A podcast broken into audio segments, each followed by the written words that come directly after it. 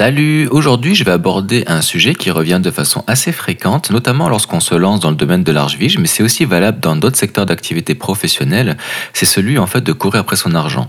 Beaucoup de personnes ont des difficultés à se faire payer en temps et en heure, les clients ont des difficultés des fois à revoir leurs priorités, et donc moi pour éviter en fait ces tracas quotidiens, j'ai décidé d'appliquer des filigranes. J'ai donc décidé de te partager mon éthique professionnelle et puis ma façon de travailler lors de la livraison afin de pouvoir t'aider et te donner des axes de réflexion sur le sujet. Je te dis à tout de suite pour en parler.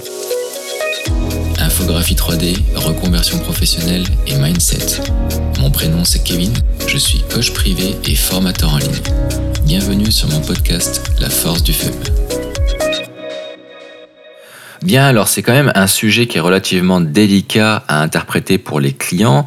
Euh, nous, en fait, finalement, à décrire et à expliquer d'un point de vue collaboratif pour pas en fait qu'il y ait de gêne ou de malaise, euh, parce que ça peut remettre en cause finalement la solvabilité ou l'honnêteté du client.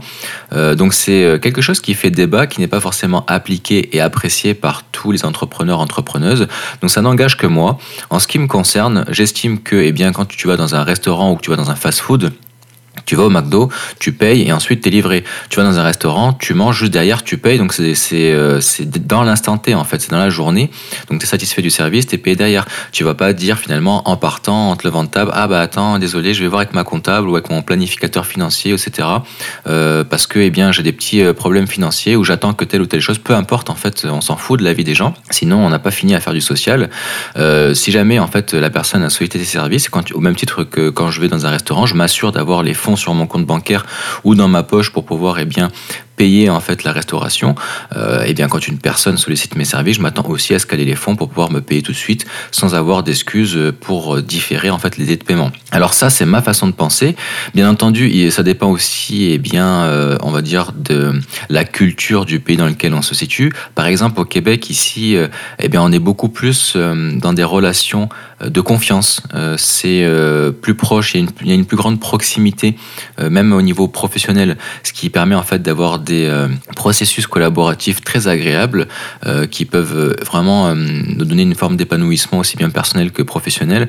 au même titre que quand tu vas dans un restaurant ou ailleurs avec des gens que tu connais pas, les gens ils vont te dire salut, tu vas bien ou comment ça va, des choses comme ça. Alors que nous en France, on, va te regarder en disant ah, je te connais pas moi, qu'est-ce qu'il y a?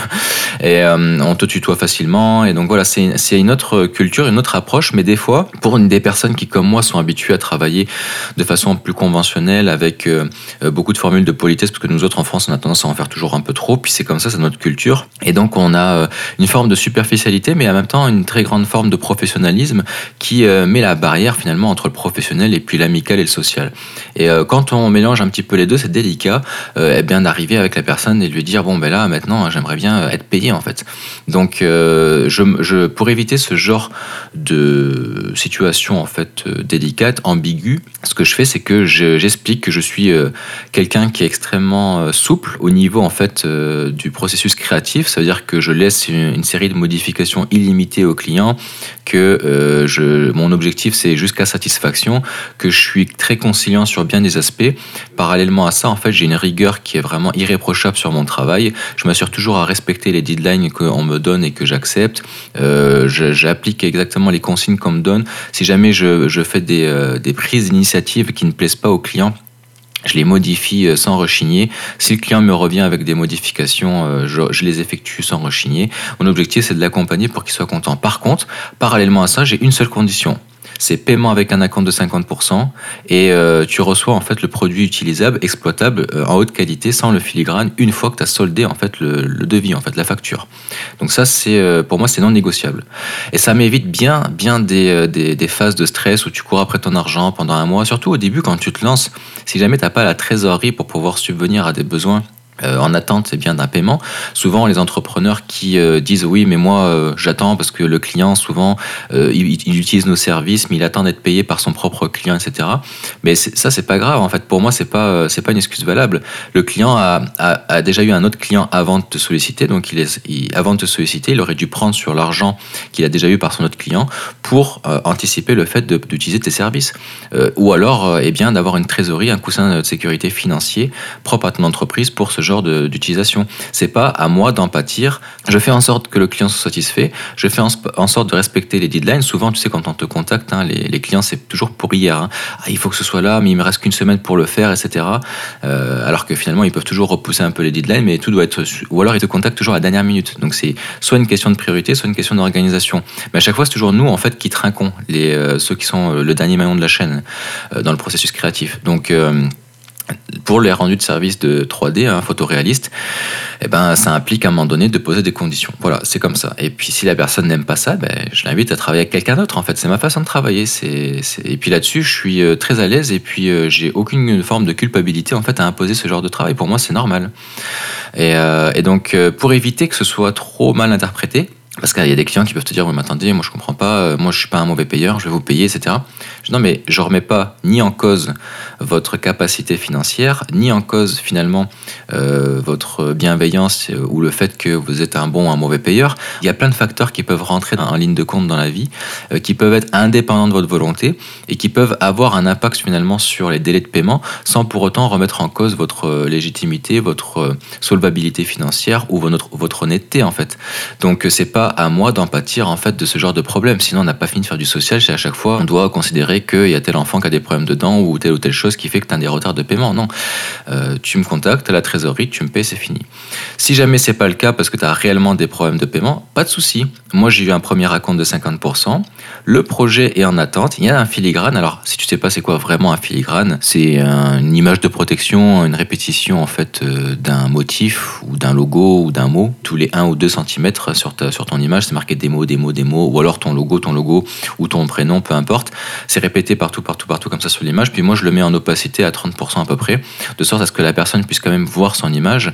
Alors des fois, je le mets même entre 5 à 10%, mais je veux vraiment que c'est quelque chose qui montre que ce soit pas exploitable. Donc je mets pas la démo en très très haute qualité, très haute résolution, et j'applique le filigrane. Attention à pas mettre juste un logo au milieu, en bas à droite ou euh, un démo, parce que déjà avant l'arrivée des IA, c'était facile de le retirer avec Photoshop, et maintenant avec le, le remplissage génératif de Photoshop, il suffit juste de sélectionner en fait ton logo ou ta partie démo en fait et puis de cliquer dessus et puis il va te le retirer et je régénérer automatiquement la scène en fait. Donc euh, tu verras euh, que du feu. Maintenant le logo à titre euh, informatif, ça sert juste pour mettre en avant finalement sa société. Donc c'est juste une, à titre de, promotion, mais c'est pas à titre de protection en fait. Hein. Le logo, ça s'enlève très facilement. Donc tout ça pour te dire que c'est important d'être clair dès le début avec sa clientèle. Donc moi ce que je fais c'est que eh bien au moment où je présente un devis, euh, et bien derrière il y a des conditions générales de vente et dans chacune des conditions générales de vente, en fait, dans un des, euh, des articles, c'est marqué et bien qu'il y a un processus euh, en deux étapes avec un paiement en deux fois. Premier paiement de 50% en fait du montant qui est la compte et ensuite une fois que la compte a été versée, j'effectue le travail à 100% et, et la livraison finale en fait s'effectuera uniquement à partir du moment où la personne solde finalement le devis. Donc, euh, une fois qu'elle euh, elle paye, en fait, elle valide ces conditions-là, parce que je le précise bien, les conditions générales de vente ne sont pas que des conditions non plus, c'est aussi des garanties légales, de sorte à protéger mon client, à le rassurer, euh, de sorte à lui expliquer, en fait, dans les articles que, eh bien, je m'assure et je garantis la création entière en suivant ces consignes et puis la livraison une fois en fait le solde réceptionné donc ça garantit que la prestation sera respectée.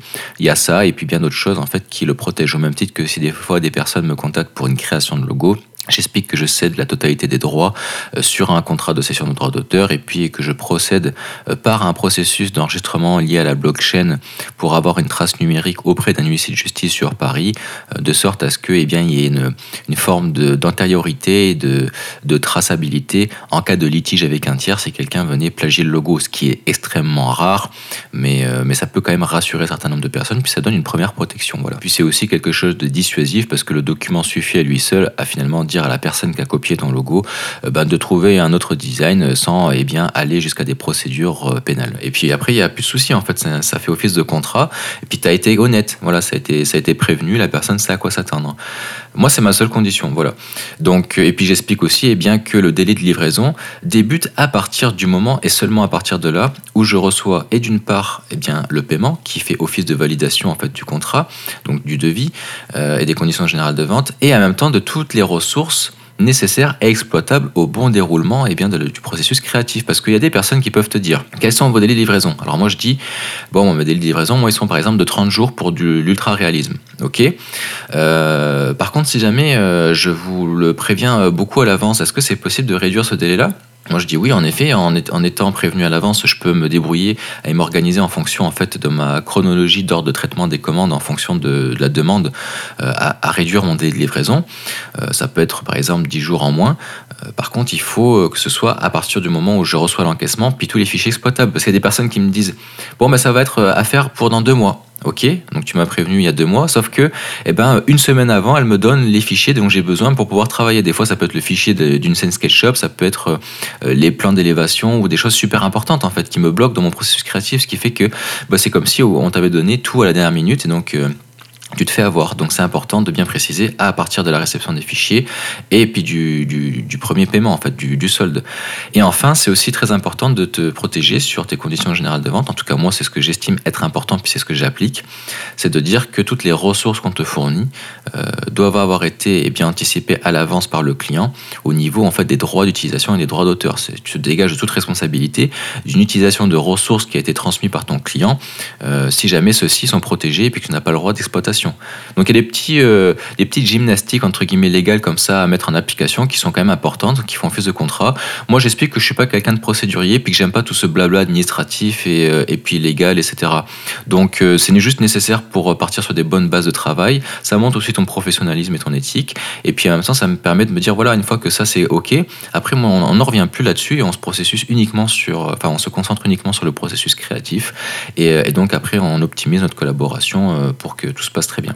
Donc euh, voilà, c'était pour te partager quelques pistes sur mon raisonnement, mon éthique et ma façon de travailler, de livrer, de sorte à t'éviter eh bien, des doutes ou euh, des stress euh, si tu ne savais pas en te lançant ou même encore actuellement comment t'assurer d'avoir un paiement dans les temps.